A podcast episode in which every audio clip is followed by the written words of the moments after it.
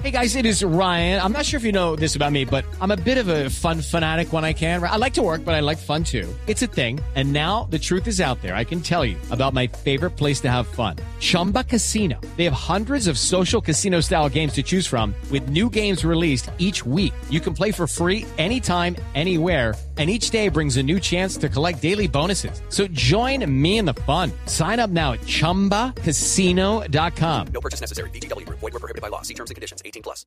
Llegan los comediantes de la radio, Mauricio Quintero en el auditorio. Muchísimas gracias. Gracias por estar aquí en el auditorio de comediantes de la radio de Voz Populi. Mi nombre es Mauricio Quintero y estoy aquí para presentarles a un comediante muy especial. El turno de hoy es para un pastor cristiano y youtuber que terminó en el pabellón de los quemados después de las movidas elecciones del 11 de marzo. El candidato cristiano fue señalado de ser un activista homofóbico y parece que los de la comunidad LGBTI lo dejaron MFT.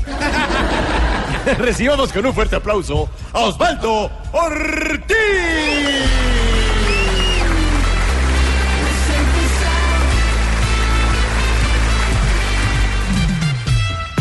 El pueblo cristiano en Colombia hoy se anuló políticamente. Yo sé que muchos dirán, ganamos, ganamos, pero ese voto que en algún momento se dividió, hoy le dio la fuerza a una de las, de las corrientes políticas más peligrosas de Colombia. No solo la comunista, que yo la vi más bien derrotada con el tema Petro. El Partido Verde logró 10 curules en el Senado. 10 curules. Angélica Lozano logró más de 100 mil votos. Y ese voto es voto LGBT. Uy, qué miedo.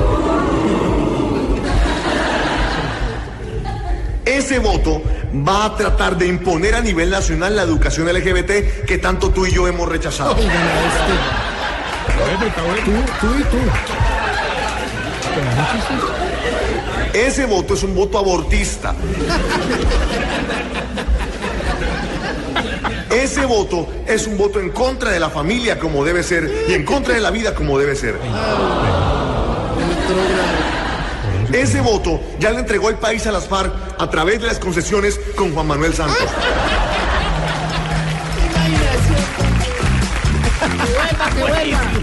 Óigame, cuidadito me lo homosexualizan por ahí. Usted no va a resultar de esos personajes que se las tiran de correctos, pero que se les moja la canoa, ¿no? Sí, sí. Es que definitivamente ser gay es pa' machos. Y ustedes esperen más adelante más comediantes. Gracias, Mauro. ¿Cómo?